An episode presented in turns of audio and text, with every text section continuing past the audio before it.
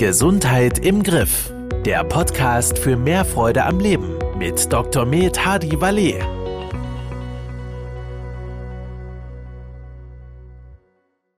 Herzlich willkommen zu Gesundheit im Griff. Mein Name ist Hadi Valet und mir gegenüber sitzt Professor Dr. Nikolai Worm. Herzlich willkommen, Nikolai. Ja, hallo Hadi. Ich freue mich, dass du wieder bereit bist, hier dich mit mir zu unterhalten. Und ich habe heute gedacht, wir haben vielleicht ja ein oder zwei Themen, so den Oberbegriff Eiweiß und dann pflanzlich und tierisch, aber vielleicht auch ein bisschen breiter. Also erstmal zu dem Thema Eiweiß per se. Also äh, ich höre immer bloß nicht zu viel Eiweiß essen. Die Deutschen essen eh zu viel Eiweiß. Äh, und äh, äh, Eiweiß wäre, wäre, wäre schädlich, Eiweiß macht Gicht und was weiß ich. Ja?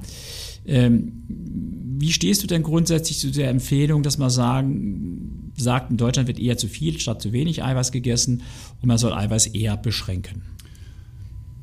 Ja, diese Empfehlung, äh, und sie lautet ja nach wie vor 0,8 hm, Gramm pro Kilogramm Körpergewicht sei die Empfehl also sei die richtige Menge an Protein.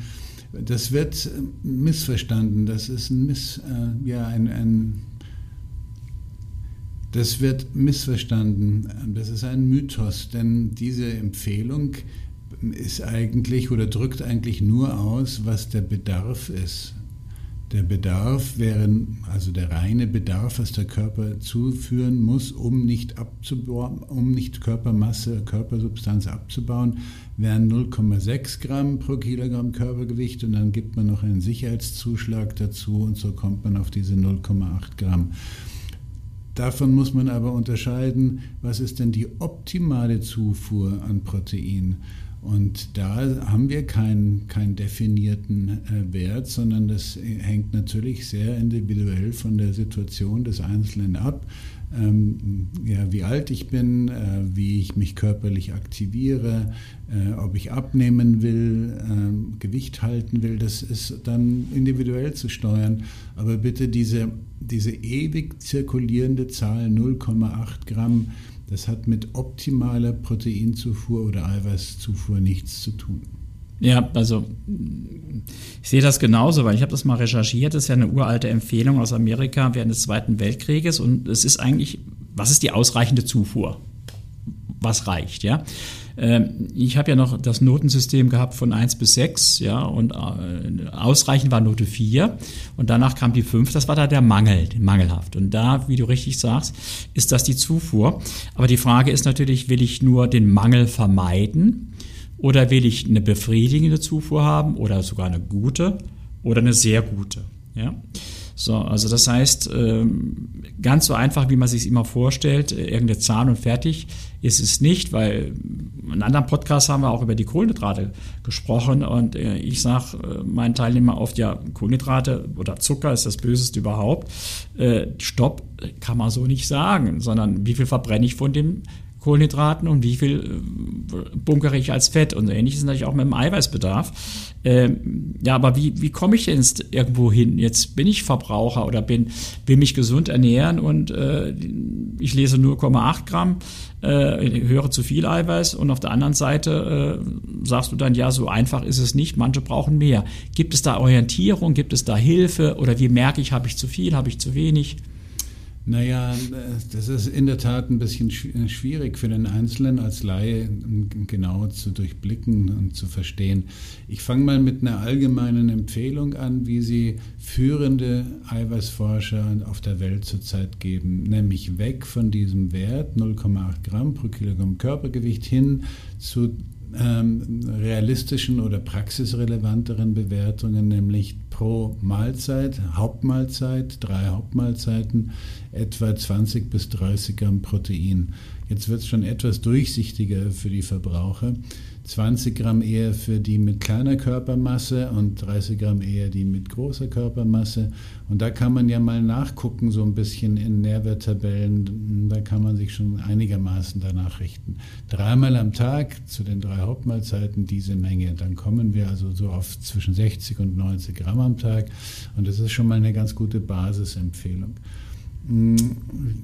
Wenn man älter wird, ähm, baut man ja Körpersubstanz ab, baut Muskulatur ab und das ist einer der Kardinalfehler, den die meisten Senioren in unserem Land machen. Sie wundern sich, dass immer mehr Muskeln verschwinden in ihrem Körper, dass sie also immer nicht nur kleiner, sondern auch immer dünner werden, die Muskeln weggehen. Ja, das ist eben inzwischen völlig klar, dass die, die, die Geriater, also die, die Mediziner, die, die sich um die Gesundheit im Alter kümmern, die empfehlen heute wiederum so ein abstrakter Wert mindestens 0, äh, Entschuldigung, mindestens 1,5 oder 1,6 Gramm Eiweiß pro Kilogramm Körpergewicht.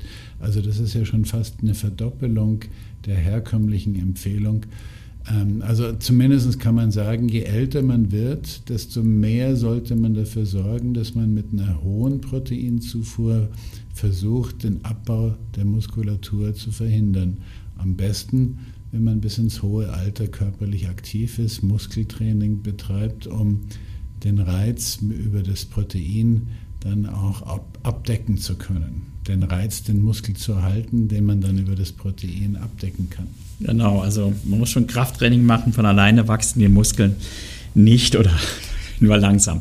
Aber du hast ein paar ganz interessante Zahlen gesagt, das finde ich spannend, weil ich, ich komme ja aus der Ernährungsberatung, bin in der Ernährungsberatung äh, und wir können über so, sogenannte bioelektrische Impedanzanalysen die Körperzusammensetzung messen äh, und wir können, sage ich mal vorsichtig, indirekt auch sehen, was passiert mit der Muskulatur. Äh, und ich habe mal vor vielen Jahren so, so einen Wert definiert, den nenne ich stoffwechselaktive Masse. Das heißt, also ich mache es mal ganz einfach, wenn man sein Gewicht nimmt und subtrahiert davon sein Fett, was wir über bestimmte Methoden bestimmen kann, da bleibt alles übrig, was im Körper nicht Fett ist. Das ist also hauptsächlich Wasser äh, und dann Eiweiß als Substanz, die, die paar, die 400, 500 Gramm Glykogen, also Kohlenhydrate in gespeicherter Form lassen wir unter den Tisch fallen. Also, äh, und wenn ich dann äh, von dieser sogenannten fettfreien Masse oder Lean Body Mass, wie es auch heißt, das Wasser abziehe, dann habe ich so einen Surrogatparameter, so einen indirekten Wert für Eiweiß und Trockenmasse. Und äh, als ich angefangen habe mit der Ernährungsberatung, habe ich immer gesagt, wir müssen diesen Wert in Relation zu deinem Körper konstant halten. Also wenn du abnimmst, darf dieser Wert nicht stärker sinken im Verhältnis als dein Gewicht. Und ich habe immer gesagt, den kann ich absolut nur konstant halten, wenn du richtig ordentlich Krafttraining machst. Äh, heute bin ich so weit, dass ich bei 80 Prozent meiner Teilnehmer, ob die Krafttraining machen oder nicht, quasi, ich sage jetzt mal einfach vereinfacht, die Muskulatur konstant halten kann, während die Fett und etwas Wasser reduzieren. Ähm, das geht durch mehr Eiweiß. Also ich kam, also, also diese 0,8 Gramm pro Kilogramm Körpergewicht ist ja ein Wert, den die Deutsche Gesellschaft für Ernährung ja immer noch für gesunde, normale, gewichtige Menschen empfiehlt.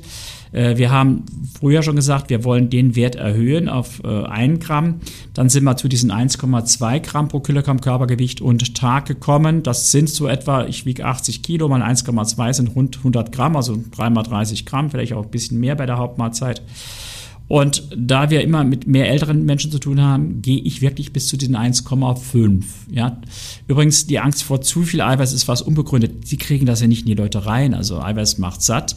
Äh, also ich glaube, sie schaffen es nicht, wenn sie wollen, 200 Gramm Eiweiß am Tag zu essen. Das geht einfach nicht. Also wir essen eher zu wenig äh, statt zu viel.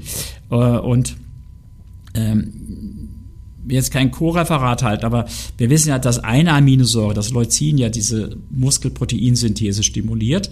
Und das ist eigentlich wieder äh, wichtig. Also man sagt, man braucht 2,5 bis 2,8 Gramm äh, pro Mahlzeit. Da kann der Laie überhaupt nichts mit anfangen. Das entspricht aber genau diesen 30 Gramm Protein, die du eben zitiert hast. Deshalb finde ich das äh, wieder sehr spannend, dass egal über welchen Ansatz man kommt, ja zu vergleichbaren Werten kommt. Ja, also das heißt, kann, oder würdest du das mit unterschreiben? Im Zweifel eher etwas mehr Eiweiß statt weniger? Ja, absolut. Ähm, und gerade in unserer Situation in Deutschland, in der zwei Drittel der Bevölkerung übergewichtig ist oder schon fettleibig ist und eigentlich Abspecken angesagt ist, also eine Gewichtsreduktion, möglichst über Fettverlust, ähm, da ist Protein auch noch wichtiger die, die genügende Proteinmenge zu beachten. Ja? Sie, wenn man dann also versucht, niedrigkalorisch zu leben, in der sogenannten negativen Energiebilanz sich befindet, dann muss ja noch zwingendermaßen noch mehr das Protein hochgeschraubt werden, um beim Abnehmen eben nicht Muskeln abzubauen, sondern die Muskulatur möglichst zu erhalten. Ähm, und wenn man dann noch älter ist, dann wird die, wird die ganze Geschichte noch relevanter. Also ich kann, ich kann Folgendes sagen. Die Furcht davor, zu viel Eiweiß zu essen, war ja immer begründet, dass die, damit die Nieren kaputt äh, gehen würden. Wir haben heute so viele Langzeitstudien, die zeigen, das ist absolut unrealistisch, es ist nicht wahr, es ist längst widerlegt kranke Nieren, Menschen, die bereits eine manifeste, also eine, eine klinisch relevante Minderung der Nierenfunktion haben, die können oder die sollten beim Eiweiß nicht übertreiben. Da hat man sich auch ein bisschen moderater inzwischen heute in den Empfehlungen positioniert, nicht mehr so starke Proteineinschränkungen. Äh, alle anderen mit einer gesunden Niere können ohne Probleme proteinreich essen und müssen keine Angst haben, dass die Niere davon kaputt geht. Also wenn jemand eine eingeschränkte Nierenfunktion hat, dann kommen diese 0,8 Gramm pro Kilogramm Körpergewicht zum Tragen, weil man dann runterschraubt, so weit aber, dass es gerade noch ausreicht. Ähm, du, du, sprichst von eingeschränkten Nierenfunktionen. Die, die extremste Form ist ja, dass Patienten dann Betroffene an die künstliche Niere müssen, die Dialyse. Und wenn man sich da umschaut in diesen Dialysezentren, also beim Nephrologen, der Dialysen anbietet, Dort sind eben nicht die, die Kraftsportler die Bodybuilder an der Dialyse, die ja zum Teil deutlich höhere Dosen Eiweiß sich früher ähm, äh, gegönnt haben, in Anführungszeichen, sondern dort findet man eben die Typ-2-Diabetiker, die sind nicht eiweißkrank, die sind zuckerkrank. Und ein anderes Wort für Zucker sind Kohlenhydrate. Also das heißt, die Überlastung der Kohlenhydrate, haben wir am anderen Podcast besprochen, führt irgendwann vielleicht zu einem Nierenproblem. Dort sind die Menschen mit hohem Blutdruck, und wir wissen aus unseren äh, Gewichtsreduktionskursen, dass wir den Blutdruck super gut äh, beeinflussen können. Ja, und dann sind dort Menschen, die äh, meinen, Schmerztabletten wie Ibuprofen könnte man ja jeden Tag so nut, äh, essen wie Bonbons.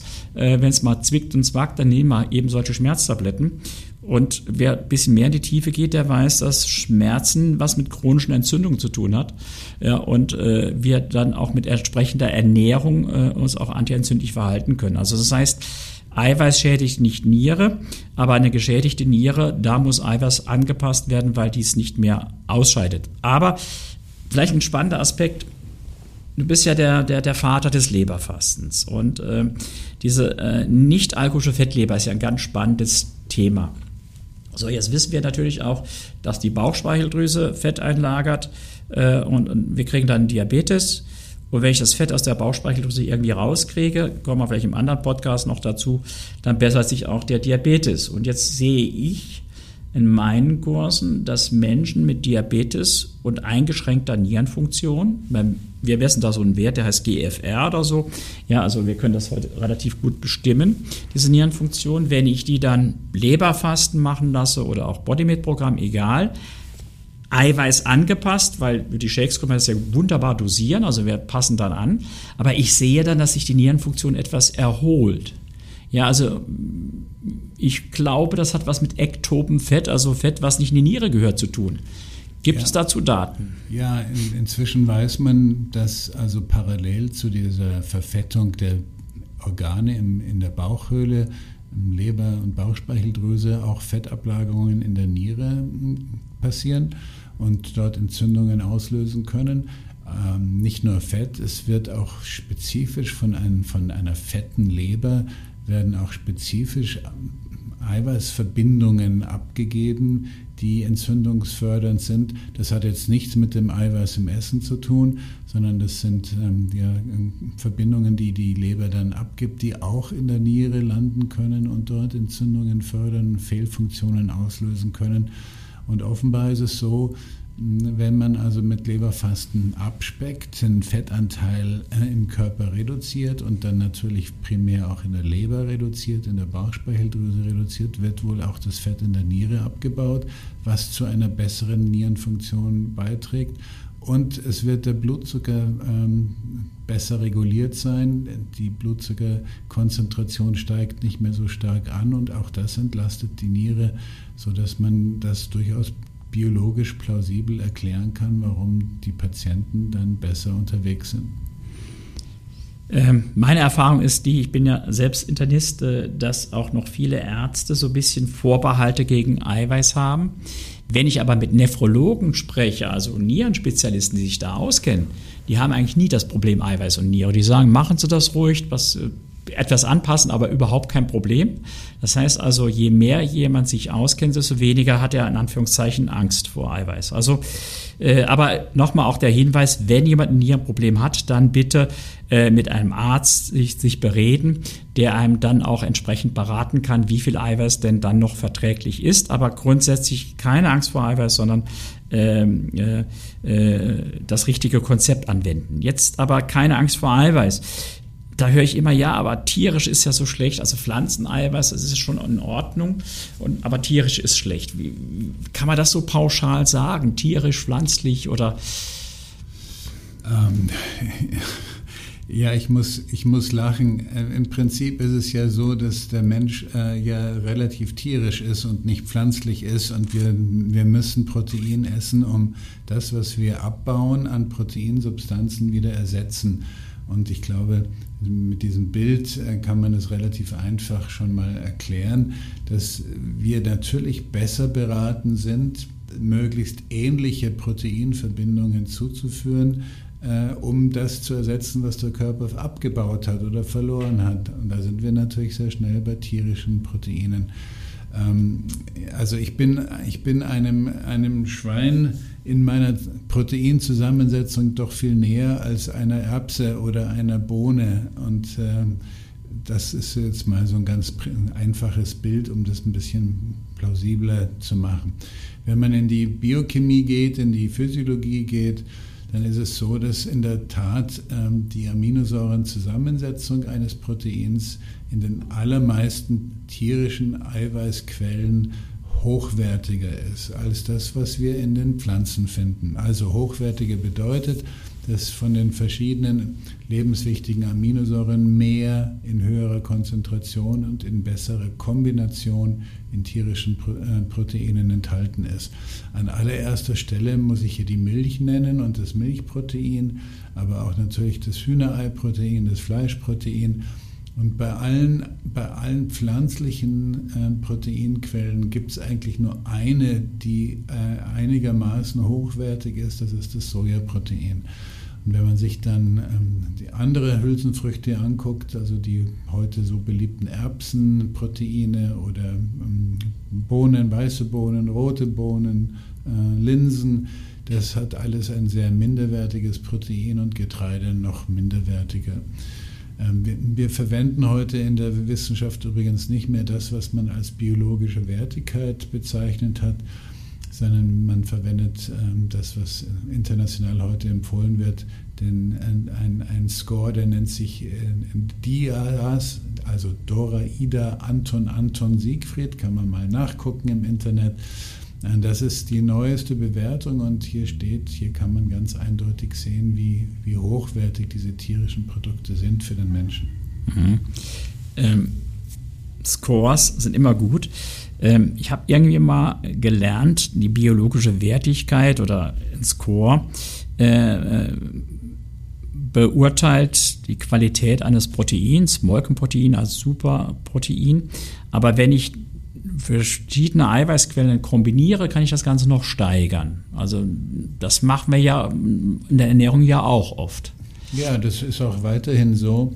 Wenn man also zum Beispiel vegan essen will und auf pflanzliche Proteine beschränkt ist, dann muss man eben mehr wissen. Man muss jetzt wissen, welche Pflanzen ich jetzt kombiniere, damit ich die Lücken die an, an Aminosäuren in den einzelnen Pflanzen enthalten sind, ausgleichen kann, sodass es insgesamt ein hochwertiges Protein wird.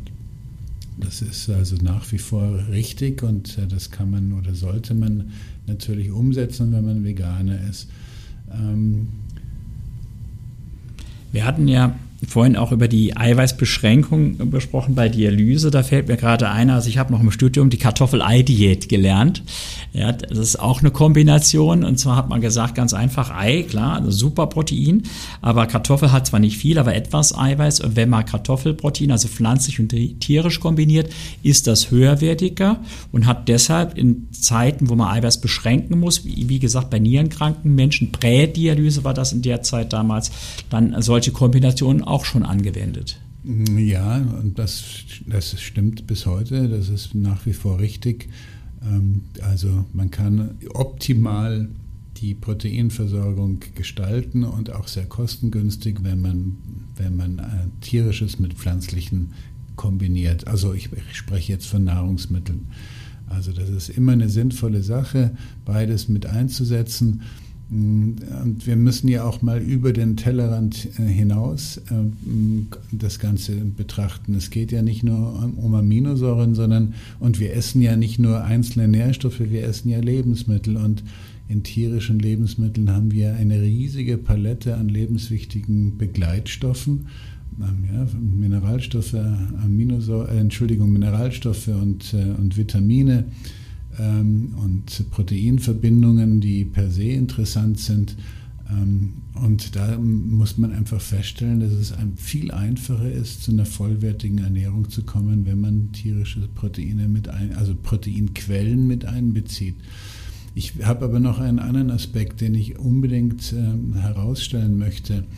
Das sind die Kalorien, also die Energiezufuhr. Bei unserem bewegungsarmen Leben ist es ja schon sehr wichtig, dass man nicht über, so schnell überkalorisch ähm, konsumiert. Wenn man also über pflanzliche Proteine, sprich an allererster Stelle Hülsenfrüchte, Bohnen, Linsen, Erbsen und auch das Getreide, Brot, sich mit Aminosäuren, mit Protein versorgen will, dann kommt man auf viel höhere Kalorienmengen, als wenn man das über tierische Proteine in Form von Fleisch oder Fisch oder Geflügel machen würde.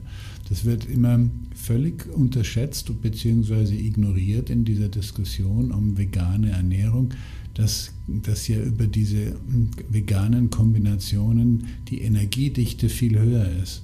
Und äh, bei unserer heutigen Bevölkerung ist das ein Aspekt, der eigentlich viel stärker berücksichtigt werden sollte. Also Energiedichte heißt, wie viel Kalorien esse ich pro Gewichtseinheit pro 100 Gramm. Äh, und für die Zuhörer draußen, Sättigung hat auch etwas damit zu tun, dass der Bauch voll ist. Ne? Wir essen, bis nichts mehr reinpasst. Und äh, wenn ich dabei viele Kalorien reingeschaufelt habe, kriege ich, wenn ich mich nicht bewege, ein Problem. Ähm, wir waren ja Jäger und Sammler. Also haben wir ja eigentlich immer beide Quellen genutzt, die auch sinnvoll kombiniert. Aber aus dem Podcast mit dem Nutri-Score habe ich gelernt, bitte in der Mediathek auch nochmal nachschauen, ganz spannendes Thema, habe ich also gelernt, dass also der Verarbeitungsgrad von Lebensmitteln wohl eine ganz entscheidende Rolle spielt. Und deshalb, äh, äh der Jäger und Sammler hat dieses Problem nicht gehabt. Ähm, jetzt aber noch mal eins, wir essen mit mit diesen ja, Lebensmitteln ja, Inhaltsstoffe, die für uns förderlich sind oder, äh, oder potenziell nicht so förderlich. Äh, das hängt aber, glaube ich, auch damit zusammen, was die Kuh gefressen hat, sage ich mal ganz grob. War die auf der Weide, hat Gras gefressen oder wurde sie mit Mais oder Sojaschrot gefüttert? Ja, in der Tat hat das ähm, einen direkten Einfluss nicht nur auf die Gesundheit der Tiere, sondern auch über den Verzehr tierischer Produkte auf uns vielleicht das bekannteste Beispiel oder zwei der bekanntesten Beispiele, ähm, Omega-3-Fettsäuren. Wenn also ein, eine deutsche Kuh auf deutschem Gras weidend unterwegs ist, dann wird sie über diesen Weg der Nahrungsaufnahme und der Bewegung mehr ungesättigte Fettsäuren im, im Körper aufbauen, die dann eben über die Milch in den Käse, in die, in die Milchprodukte gehen oder im Fleisch konsum, uns, von uns Menschen konsumiert werden. Also solche Tiere haben mehr Omega-3-Fettsäuren, was absolut sinnvoll wäre. Oder ein anderes Beispiel, Tiere, die draußen unterwegs sind und ähm, die Sonne scheint, bilden Vitamin D und hätten also über die tierischen Produkte könnten wir uns besser mit Vitamin D versorgen.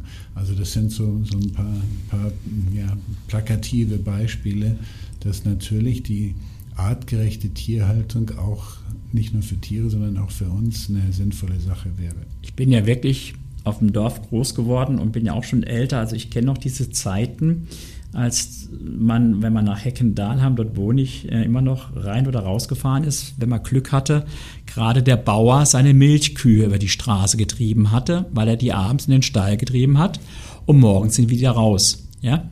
Und diese Milch haben die Leute getrunken, die hatten ihr Vitamin D in der Milch.